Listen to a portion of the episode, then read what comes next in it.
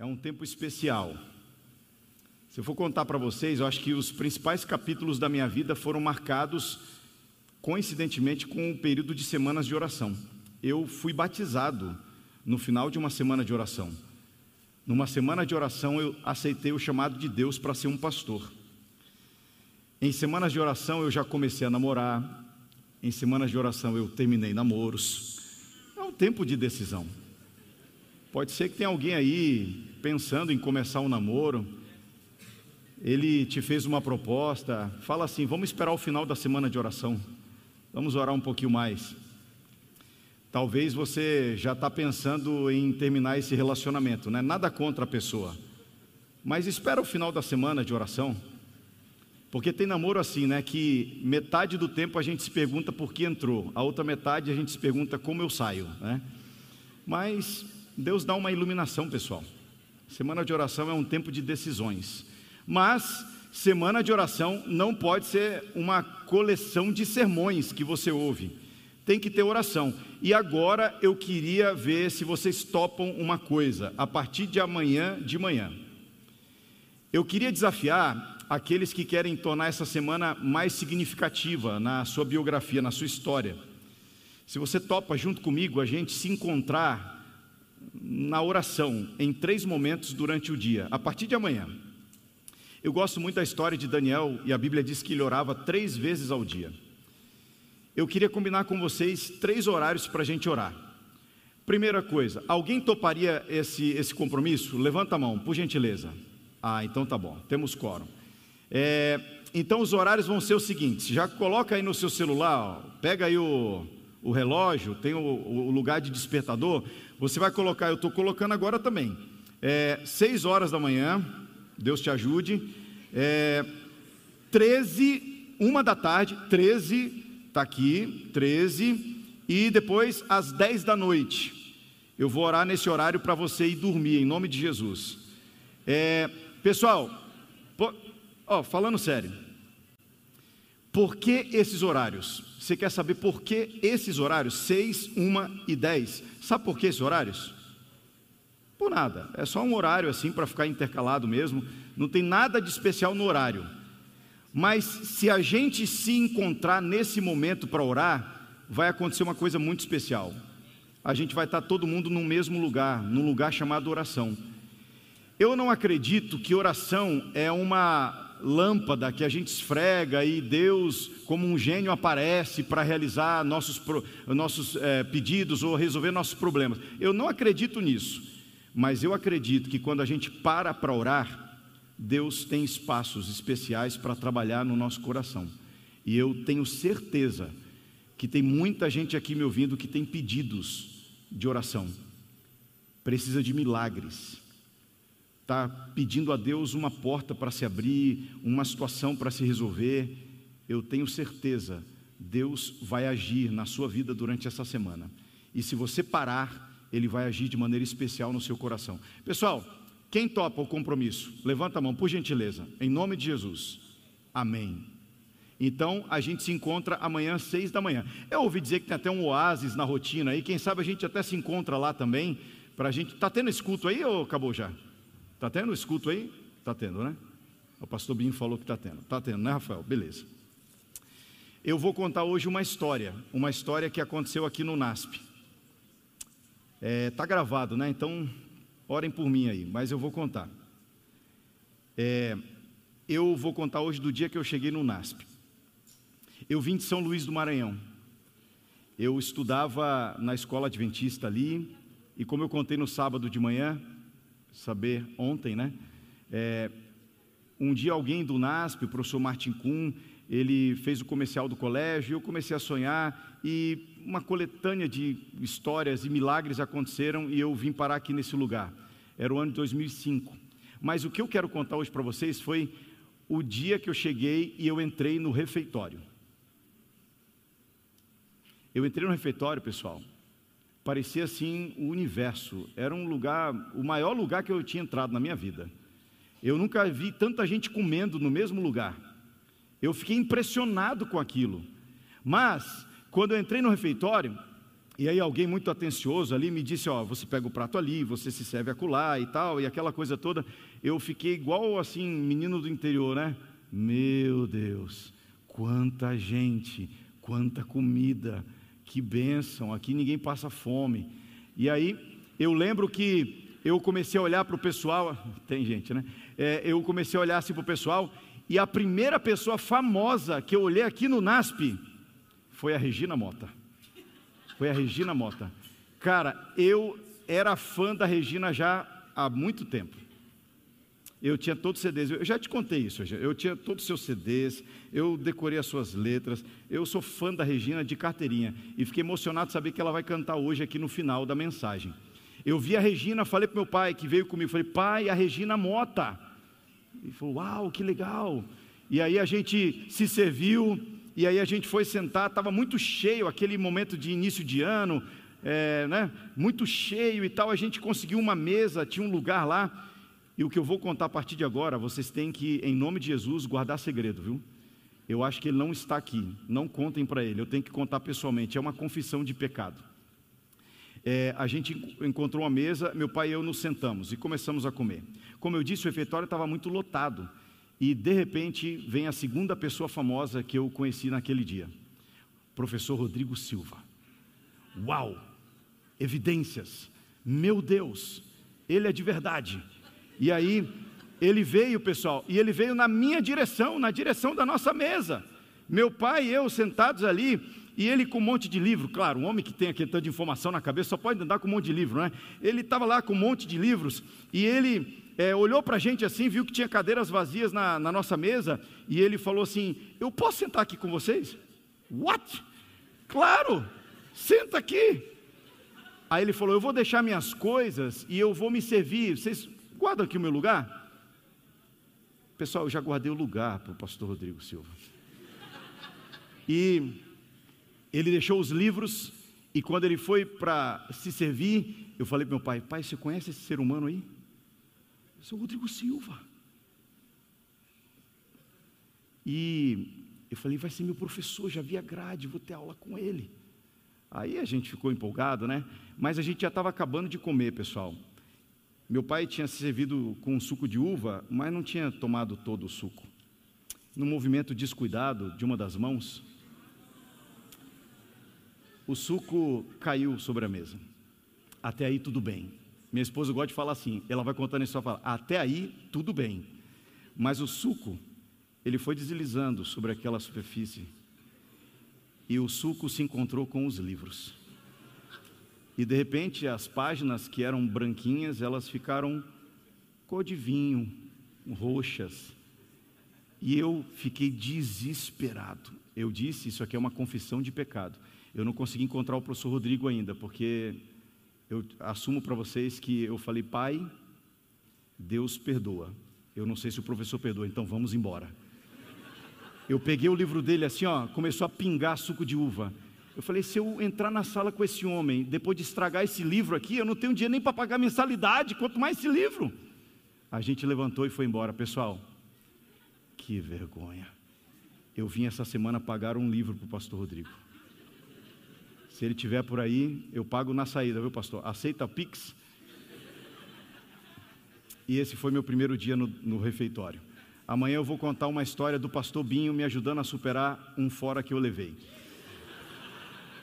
Pessoal, hoje eu gostaria de convidar vocês a lerem comigo uma história da Bíblia. Hoje eu quero falar sobre milagres. Vai ser um milagre se o pastor Rodrigo me perdoar. Enfim, é, eu gostaria de falar hoje sobre milagres. Semana de oração também é um tempo perfeito para a gente clamar a Deus por milagres e para a gente receber de Deus milagres na nossa vida. Se você tem a sua Bíblia, abra junto comigo ou acesse junto comigo o texto do Evangelho de Marcos, capítulo 1, nós vamos ler a partir do verso 29. Marcos, capítulo 1, a partir do verso 29. Eu quero ler três versos e a gente vai conversar sobre isso, sobre milagres. Marcos capítulo 1, a partir do verso 29, a Bíblia diz assim: E saindo eles da sinagoga, foram com Tiago e João diretamente para a casa de Simão e André. A sogra de Simão achava-se acamada, com febre, e logo lhe falaram a respeito dela. Então, aproximando-se, tomou-a pela mão e a febre a deixou, passando ela a servi-los. Até aqui. Pessoal, é, eu não sei se vocês vão concordar comigo, mas esse texto da Bíblia, para mim é o texto mais sem graça que tem. E eu preciso que você me ouça pelos próximos 25 minutos para tentar entender o que está no meu coração. Esse texto está no Evangelho, está na Bíblia, é a palavra de Deus. Esse texto conta um milagre que Jesus realizou, mas tem um problema para mim nessa história. Esse é um milagre que Jesus realizou muito diferente dos milagres que ele costumava realizar. Esse parece um milagre estranho, um milagre pequeno. Jesus dentro de uma casa curando uma mulher que estava com febre. Pessoal, o Evangelho conta histórias de Jesus curando leprosos, curando cegos, ressuscitando mortos. Mas aqui Marcos registra a história de Jesus curando uma senhora que estava com febre.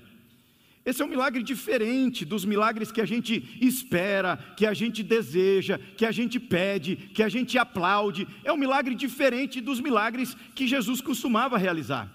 Isso se torna mais gritante quando você contrasta essa pequena história com a história que vem imediatamente antes. Desde o verso ali 21, a Bíblia conta um dia, era sábado de manhã, Jesus foi para a igreja, ele foi para a sinagoga, como era o seu costume, e lá o evangelista conta assim: ó, naquele dia um homem ficou possesso pelo demônio. E aquele homem levantou e começou a confrontar Jesus, mas naquela hora Jesus se levantou também e deu uma palavra de ordem e o demônio saiu daquele homem. Ah, pessoal, aí sim, esse é um milagre, né?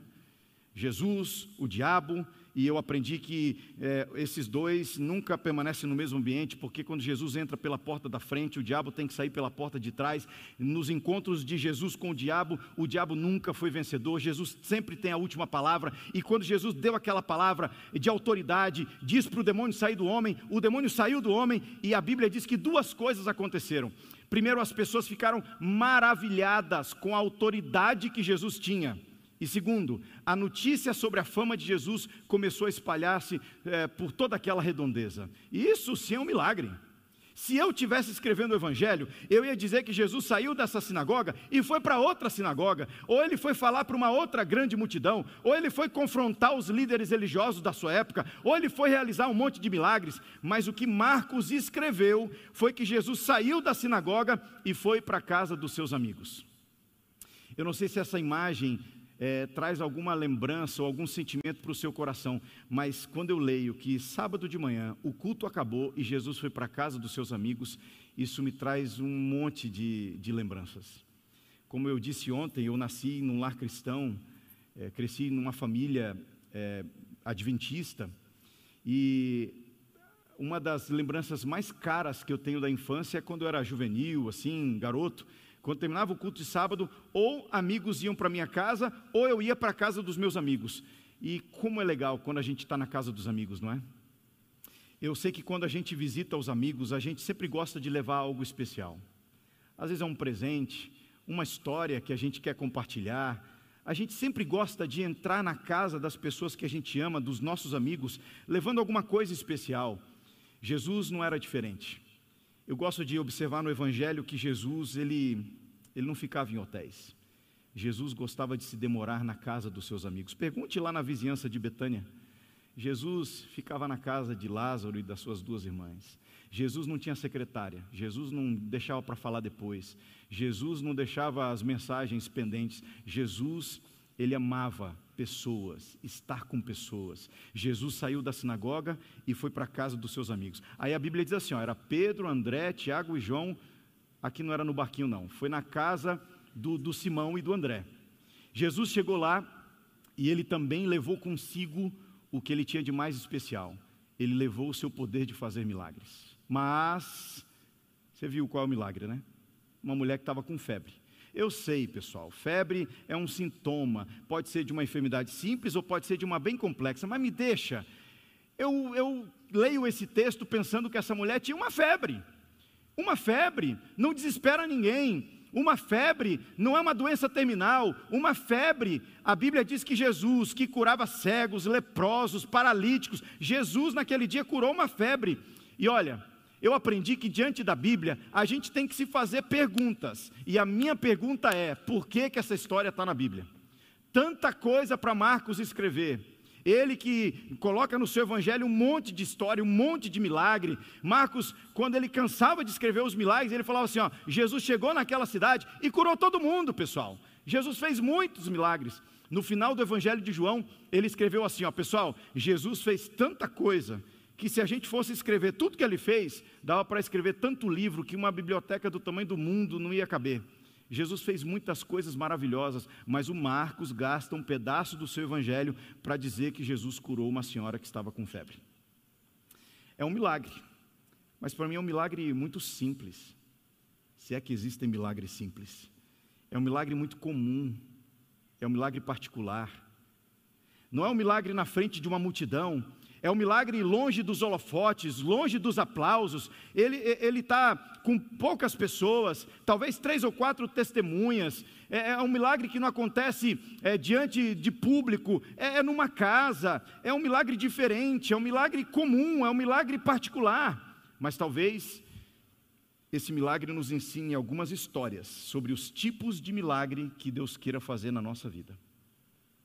Você sabe, a gente pegou essa, essa realidade, né, dos milagres que Deus realiza, e a gente distorceu muito esse negócio.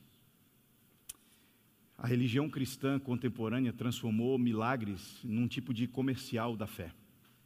Tem igrejas que estão abarrotadas de pessoas, se acotovelando dentro de templos, na expectativa de receberem milagres. Tem gente que se relaciona com Deus na expectativa de que uma hora ou outra ele atenda seus desejos, seus pedidos, ele realize milagres. Eu creio que Deus faz, eu creio que Deus é capaz, eu creio que Deus deseja fazer milagres, mas essa história pode nos ensinar alguma coisa sobre os milagres que Deus deseja realizar. Tem gente que acha que se Deus realizasse um milagre, essa pessoa acreditaria mais em Deus. Eu aprendi que quando você acredita, milagres não são necessários. Quando você não acredita, nem todos os milagres são o suficiente. As pessoas esqueceram que milagre não gera fé, é a fé verdadeira que faz milagres acontecerem. Agora, para ilustrar essa realidade, eu gostaria de compartilhar com vocês algumas pequenas histórias para a gente pensar nesses milagres que a gente se aproxima de Deus pedindo, às vezes até exigindo, expectativas que nós criamos, e muita gente vive uma tensão na vida espiritual entre as expectativas que cria e apresenta a Deus, e em contrapartida, as expectativas que Deus quer, tem, as prioridades que Ele tem da obra que Ele quer realizar na nossa vida, e quando essas expectativas elas não se encontram, Muitas vezes, pessoas escrevem capítulos de frustração espiritual. Como é que a gente harmoniza essas realidades? Os milagres que a gente quer e os milagres que Deus deseja realizar. Algumas histórias. Primeira, eu era pastor em Brasília, eu fui pastor lá há nove anos. Tem alguém de Brasília aqui? DF, em torno? Que legal. Eu não sei se eu conheço alguns de vocês. Eu morei nove anos lá em Brasília. Conheço você? Ok. É, eu morei nove anos em Brasília. A minha vida adulta, pessoal, eu saí do NASP, eu fui chamado é, para pastorear lá em Brasília. A minha vida adulta, o meu ministério, os primeiros nove anos eu vivi lá. É uma cidade maravilhosa. Eu passei os três primeiros anos lá como pastor jovem da Central de Brasília. E um dia, um garoto se aproximou de mim e falou assim: Pastor, é, tem um pequeno grupo lá na universidade. Ele estudava na UNB, a Universidade de Brasília. Ele falou: é, dia de terça, tal horário, a gente se encontra lá no intervalo para orar, para cantar e para estudar um tema da Bíblia. Você pode ir lá um dia? Eu falei: Claro que eu posso. Combinamos o dia e eu cheguei lá. É, foi muito legal. Tinha uns 15, 20 jovens e foi um momento muito agradável. Mas a história é: depois que esse momento acabou, um garoto se aproximou de mim e falou assim: Pastor, posso te fazer uma pergunta? Eu disse: Pode. Ele disse: Antes da pergunta, uma informação: Sou ateu. Falei, ok. Qual é a pergunta? Ele disse: Pastor, sou ateu, mas já li a Bíblia. Pessoal, até ateu lê Bíblia, viu? E tem crente que fica só compartilhando versinho no Instagram. Acho que devocional é, é, é repostar. Ai, o pastor Daíus foi cirúrgico. Ai, não sei quem foi muito necessário. E Bíblia que é bom, nada. O ateu lendo a Bíblia e crente compartilhando post. O menino falou: li a Bíblia. E lá na Bíblia, pastor, tem uma história que diz que Jesus um dia multiplicou pães e peixes para alimentar uma multidão. A pergunta que eu te faço é, pastor, se esse Deus que o senhor crê, que a Bíblia fala, se ele existe e no passado alimentou multidão com pães e peixes multiplicados, por que, que ele assiste hoje, silenciosamente? E aí ele começou a me dar números. Tantas mil pessoas que hoje vão morrer porque não puderam se alimentar. Por que, que esse Deus assiste passivo hoje tantas mil crianças que vão dormir sem fazer uma refeição sequer? Pastor, se Deus existe e ele realizou esse milagre no passado, por que, que ele não realiza esse milagre hoje? Se ele realizasse, eu acreditaria. Sabe o que, que eu respondi para ele? Nada, porque eu não achei nada interessante para dizer. Ele me pegou de jeito com aquela pergunta. É uma boa pergunta, sim ou não? Por que, que Deus multiplicou pães e peixes no passado e hoje pessoas morrem de fome? A resposta para essa pergunta eu só encontrei anos depois, quando ainda lá no DF eu pastoreava um outro distrito. Eu acabara de chegar, era um distrito com igrejas pequenas, igrejas simples, e eu estava num sábado de manhã, ali com os anciãos, organizando as coisas do, do, serviço que ia acontecer, e uma irmã entrou na salinha. Era uma igreja bem pequena, pessoal. Não sei se alguém aqui é de uma igreja pequena, mas sabe aquela igreja pequena que tem o auditório, a nave, como fala, e a salinha? A salinha onde guarda o material, a salinha onde as crianças se reúnem, a salinha onde há a comissão. Tem a salinha. Eu estava na salinha e uma irmã entrou, bem discreta. Ela, num movimento discreto, abriu a bolsa tirou uma sacola de dentro e colocou num armário que tinha lá na salinha. Ela foi embora. Depois eu fiquei curioso com aquele gesto, me informei sobre quem ela era, conversei com ela no final do culto e marquei uma visita. Ela me deu o nome da rua, o número, marcamos o horário e eu fui. Eu me lembro que eu fiquei com meu carro assim, ó, indo para cima e para baixo na rua e não achava a casa daquela mulher. Mas, é, no determinado momento, ela começou a fazer assim com a mão. Ela estava numa calçada e fez assim com a mão: Pastor, é aqui. Eu parei o meu carro e entrei na sua casa. Essa é uma expressão forte, porque ela não tinha muro, não tinha portão. Eram algumas madeiras que ela empurrava para abrir e empurrava para fechar. Era um barraquinho. Não tinha móveis. As coisas que ela usava como móveis eram coisas improvisadas.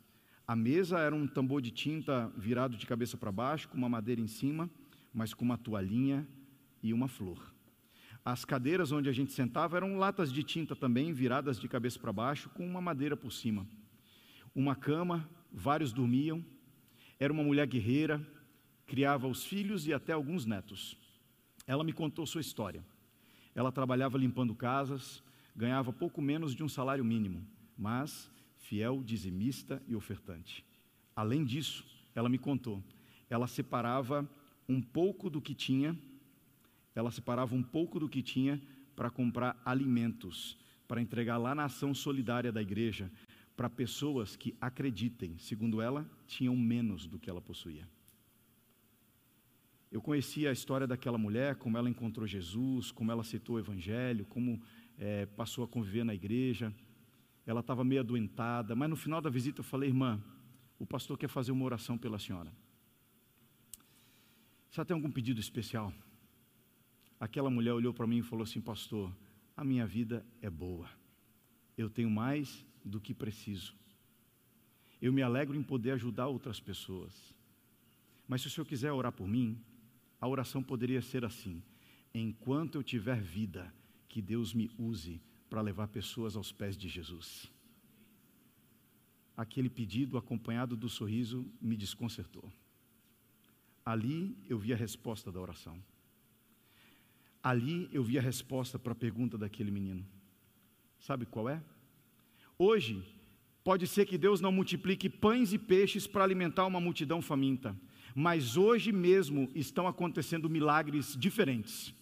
Pode ser que Deus não multiplique comida, mas Deus age em corações de homens e mulheres que entendem que as coisas que têm nas mãos não foram entregues pelo céu simplesmente para satisfazer nossas necessidades, é gente nessa era de acumuladores, porque nós somos acumuladores, nós acumulamos na dispensa, nós acumulamos no guarda-roupa, tem gente que acumula muito até no corpo, a gente acumula, a gente quer mais, a gente quer mais, a gente coleciona, a gente tem mais. Quando no meio dessa era de acumuladores, o Espírito Santo constrange, toca um coração e alguém acorda para entender que as coisas que tem nas mãos não foram dadas por Deus apenas para satisfazer nossas necessidades, mas foram dadas como oportunidades para abençoar outras pessoas.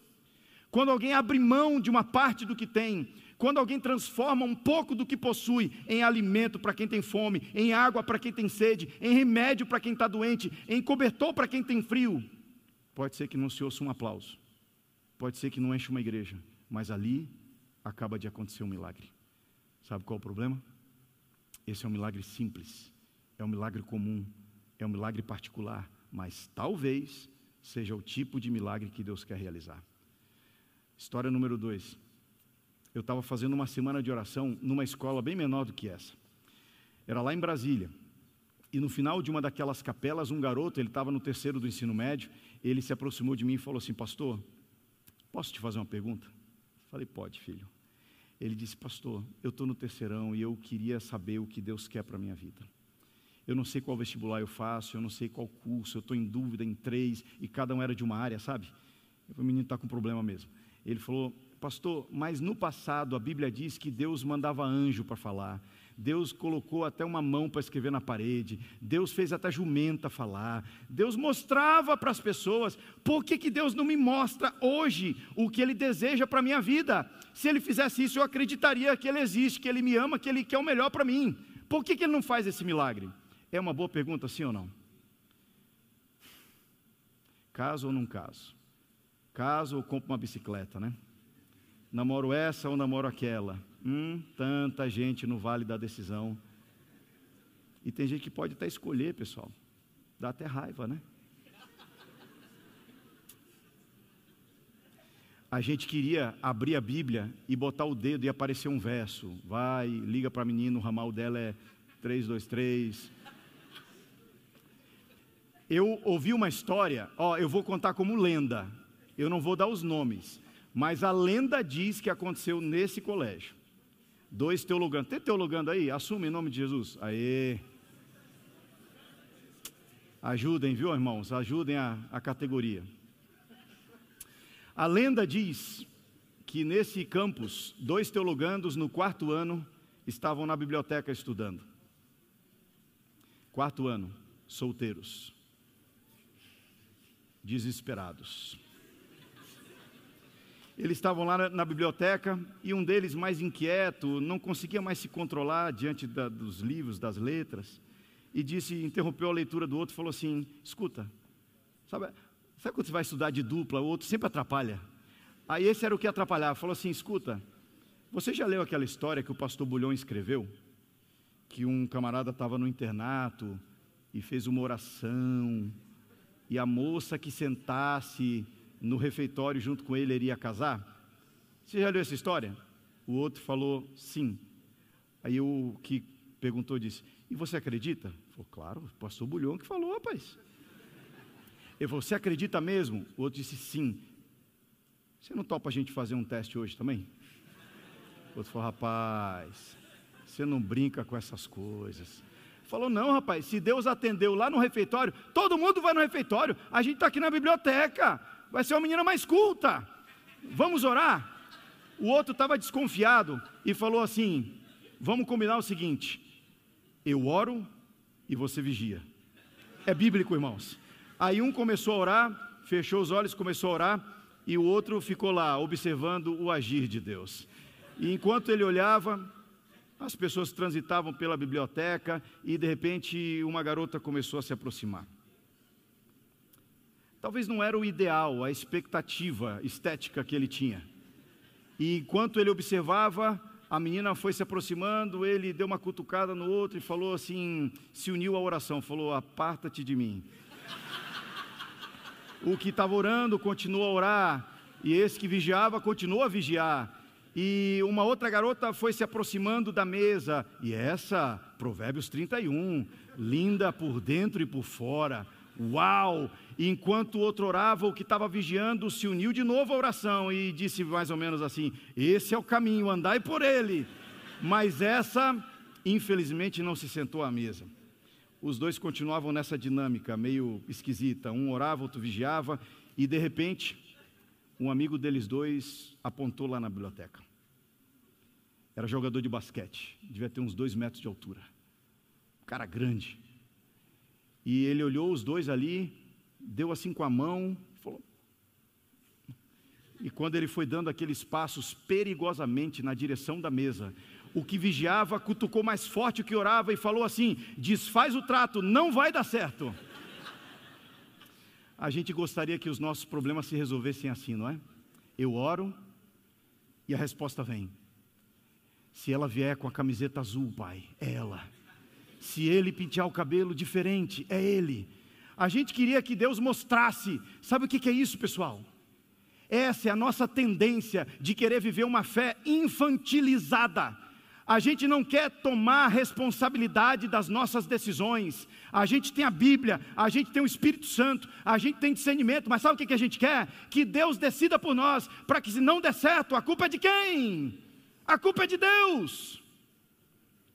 Eu acredito que quando você segue a Jesus, você ama a palavra, você tem o Espírito, você nunca vai estar diante de uma encruzilhada da vida, é, que um lado é um caminho ruim e um lado é um caminho bom. Eu acredito que quem anda com Jesus sempre está diante de encruzilhadas que tem o um caminho bom e o um caminho ótimo. E diante dessas encruzilhadas, um filho de Deus que tem a palavra no coração, que tem o Espírito Santo, que anda com Jesus, ele para e diz assim: Senhor, o que o Senhor quer para a minha vida? É para a direita ou é para a esquerda? Eu tenho para mim que nessas horas Deus coloca a mão no ombro e diz assim: Filho, filha, eu conduzi você até aqui. Escolhe e eu vou abençoar você. Quem anda com Jesus não para diante de uma opção ruim, uma opção boa. Quem anda com Jesus anda diante de opções excelentes. E Deus nos dá não apenas o privilégio, mas a responsabilidade de tomar nossas decisões.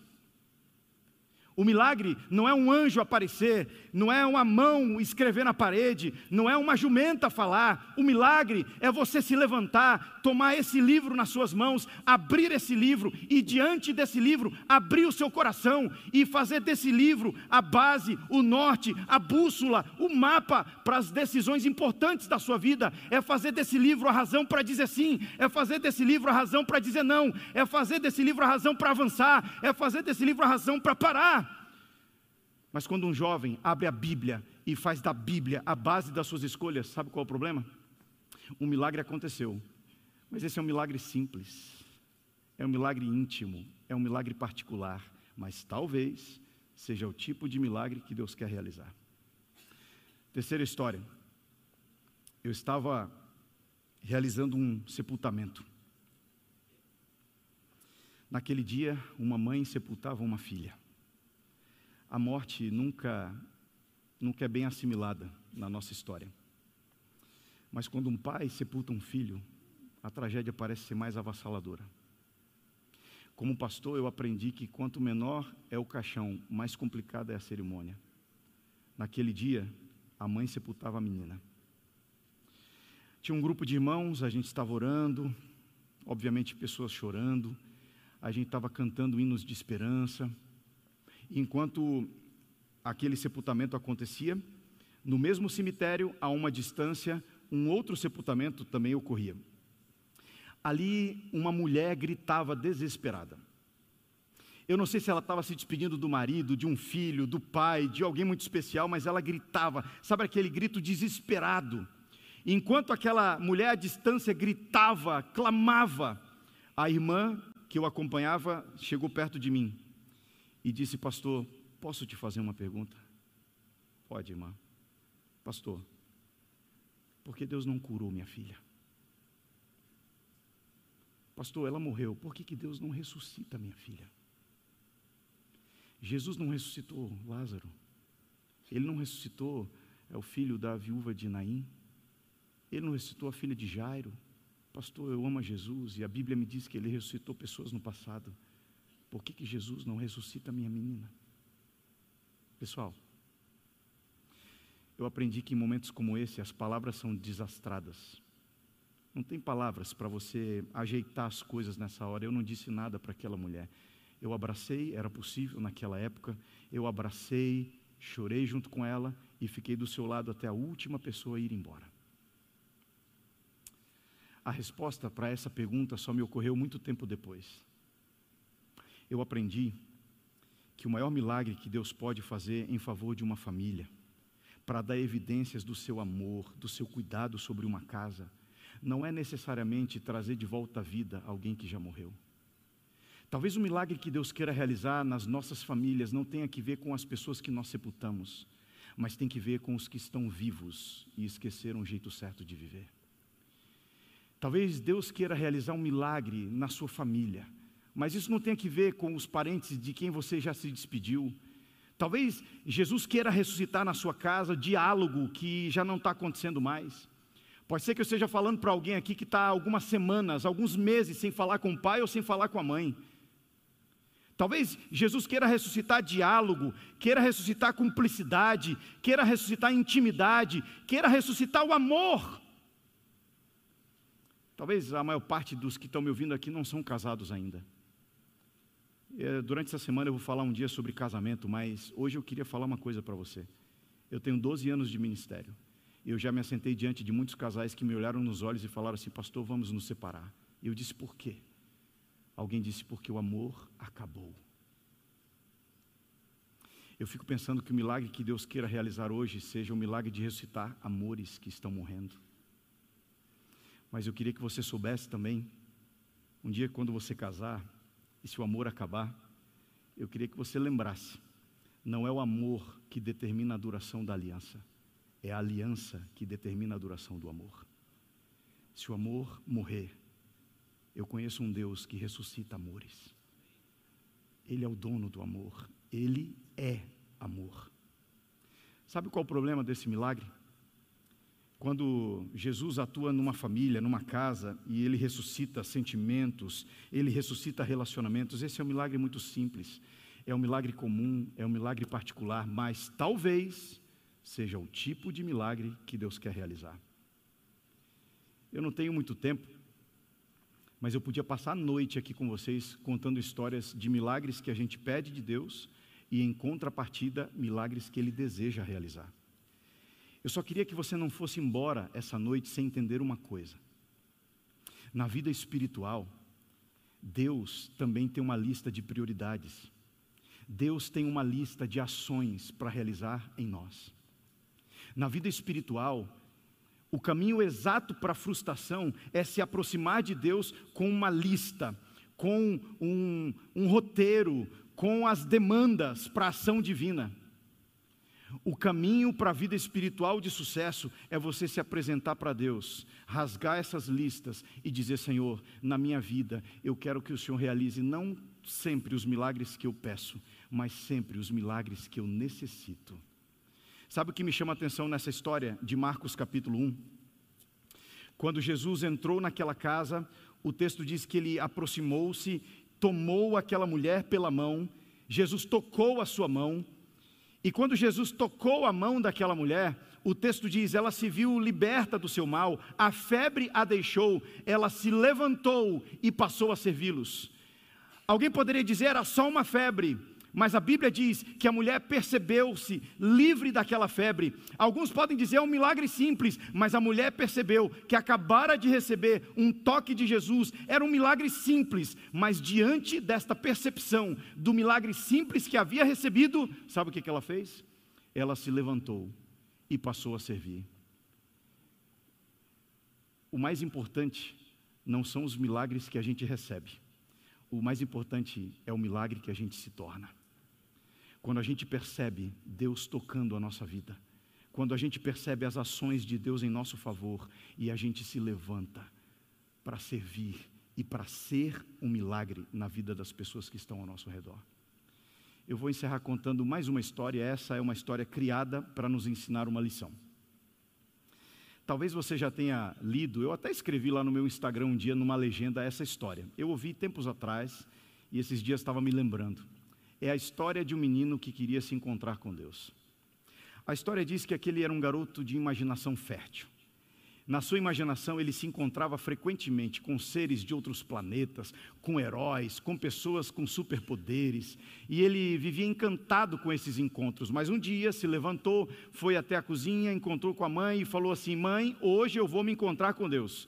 A mãe falou: Menino, não brinca com essas coisas.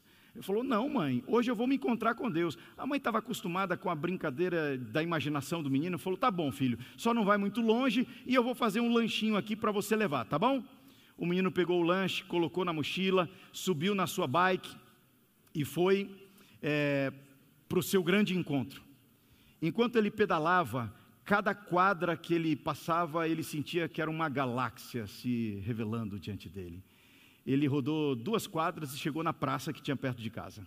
Encostou a bicicleta numa das árvores e começou a sua investigação. Olhou para as pessoas, olhou para as coisas que tinha lá e, de repente, num dos bancos, no meio da praça, ali estava. Um sujeito de uma barba grande e bem branquinha, cabelos brancos, um olhar sereno, alimentando os pombos. O menino não teve dúvida, é Deus. Foi chegando perto e, com toda a reverência, quando já estava a uma pequena distância, ele disse assim: Dá licença, é o Senhor mesmo? A resposta foi: Sim, sou eu. Agora, zero dúvidas, é Deus. Ele chegou um pouquinho mais perto e falou assim: Eu poderia sentar com o senhor? O homem, sem entender aquela abordagem, falou: O banco está vazio, pode sentar. O menino sentou bem na pontinha do banco. Com toda a reverência, começou a falar o discurso que ele tinha ensaiado para esse momento. Ele disse: Eu queria que o senhor soubesse que eu estou muito feliz de encontrar com o senhor.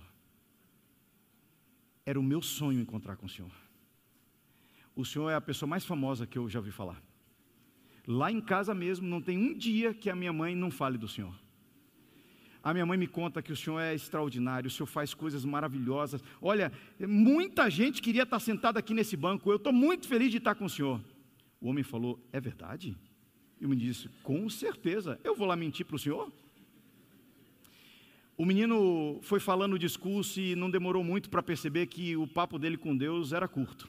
Ele falou: Olha, minha mãe fez um lanche, o senhor aceitaria um pedaço? O homem, ainda sem entender, falou: Aceito. O menino dividiu o, o, o sanduíche em dois, um pedaço para Deus e outro para ele. Os dois começaram a comer.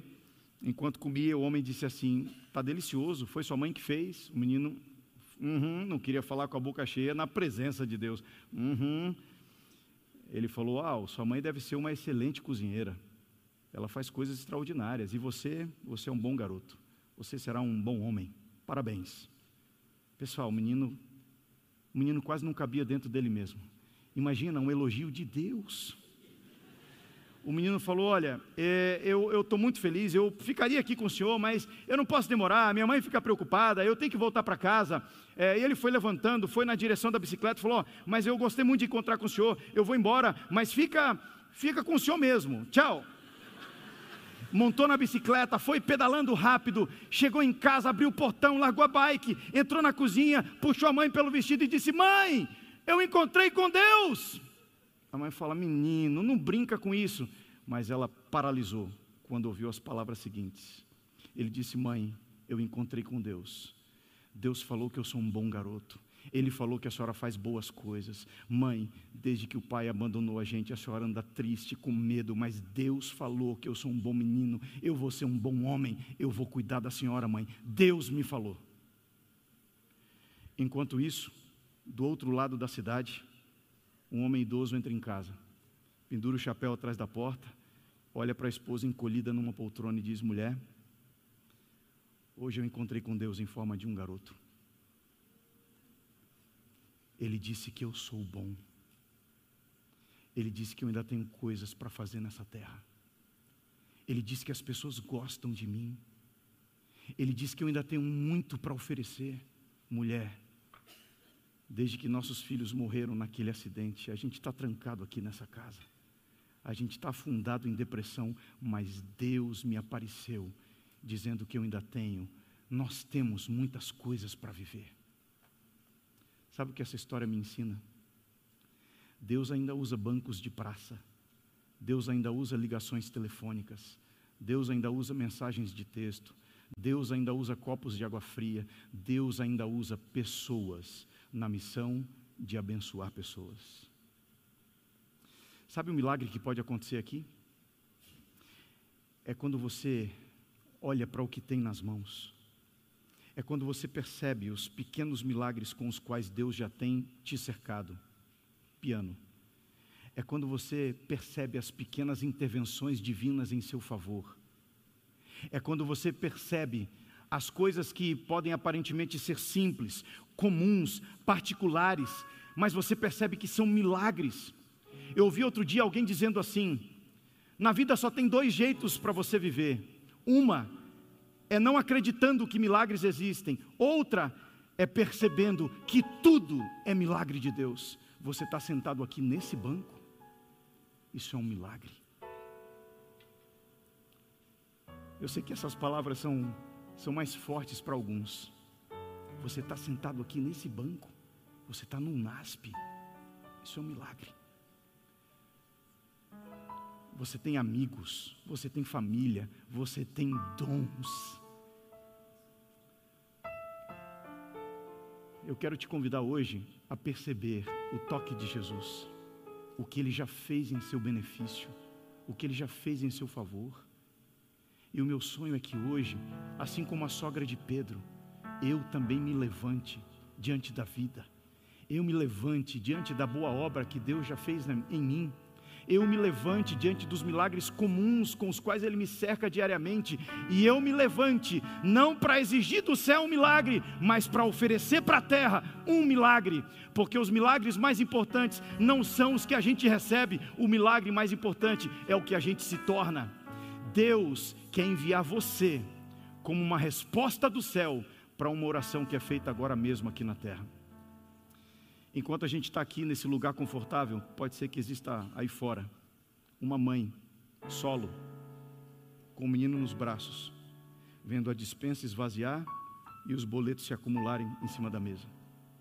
Enquanto a gente está aqui nesse lugar, pode ser que exista um idoso solitário, nesses condomínios aí, olhando para Deus e dizendo: Senhor, preciso. Pode ser que enquanto a gente está aqui, tem alguém trancado num desses quartos, com pensamentos ruins, desistindo da vida. Sabe o meu sonho, pessoal? É que quando esse culto acabar, essas luzes se apagarem, essas portas se fecharem, quando nós nos espalharmos para fora desse templo, que daqui saiam não apenas pessoas que entraram para assistir mais um culto, que daqui saiam respostas de Deus para orações feitas agora mesmo. Eu quero te desafiar a se colocar na mão de Deus e dizer: Senhor, amanhã eu quero ser um milagre para alguém. Me coloca no caminho de alguém que precisa de mim. Me coloca no caminho de alguém que precisa do Senhor através de mim. Eu já tenho muitos milagres, Pai. Hoje eu quero ser um milagre. A Regina vai cantar uma música agora. Essa música é uma oração. Enquanto você ouve essa canção, eu quero te fazer um desafio. Se você entendeu esta mensagem, se hoje à noite você quer se colocar nas mãos de Deus, dizendo: Senhor, hoje eu não quero ter, hoje eu quero ser o milagre. Me coloca no caminho de alguém que precise de algo que eu possa dar. Enquanto a Regina canta, eu queria que você se levantasse para dizer para o céu que pode contar com você também. Se esse é o seu desejo, se levante durante a música eu quero orar com você no final.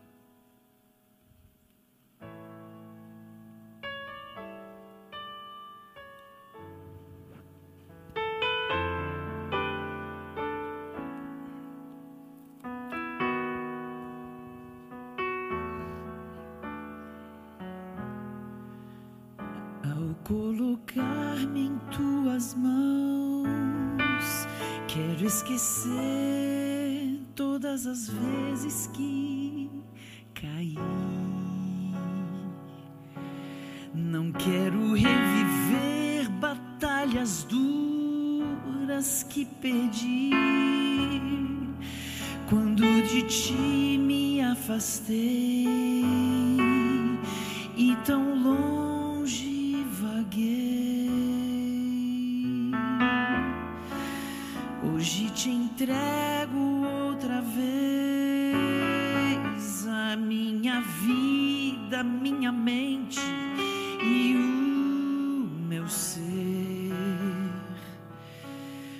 Tanto tempo só minha vontade eu quis fazer,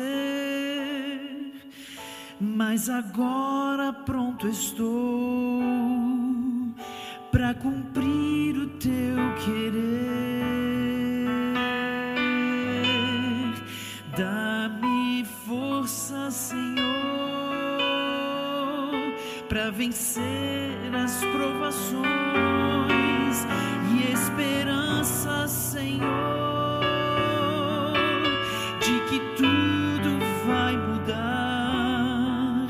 e ao receber os teus milagres me ajuda a confiar nas tuas mãos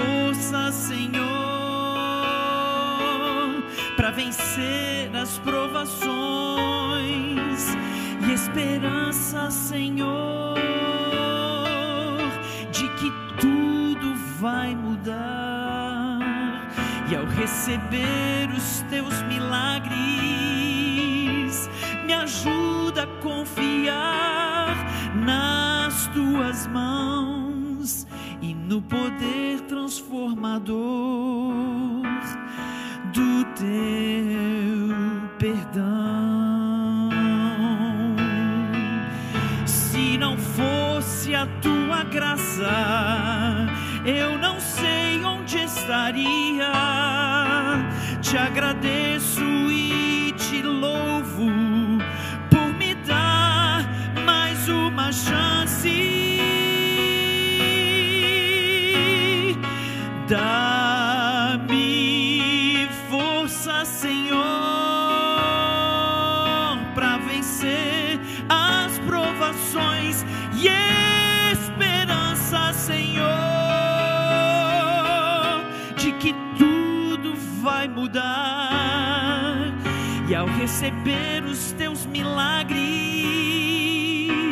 me ajuda a confiar em tuas mãos e no poder transformador do teu perdão. E ao receber os teus milagres, me ajuda a confiar em tuas mãos e no poder transformador do teu perdão.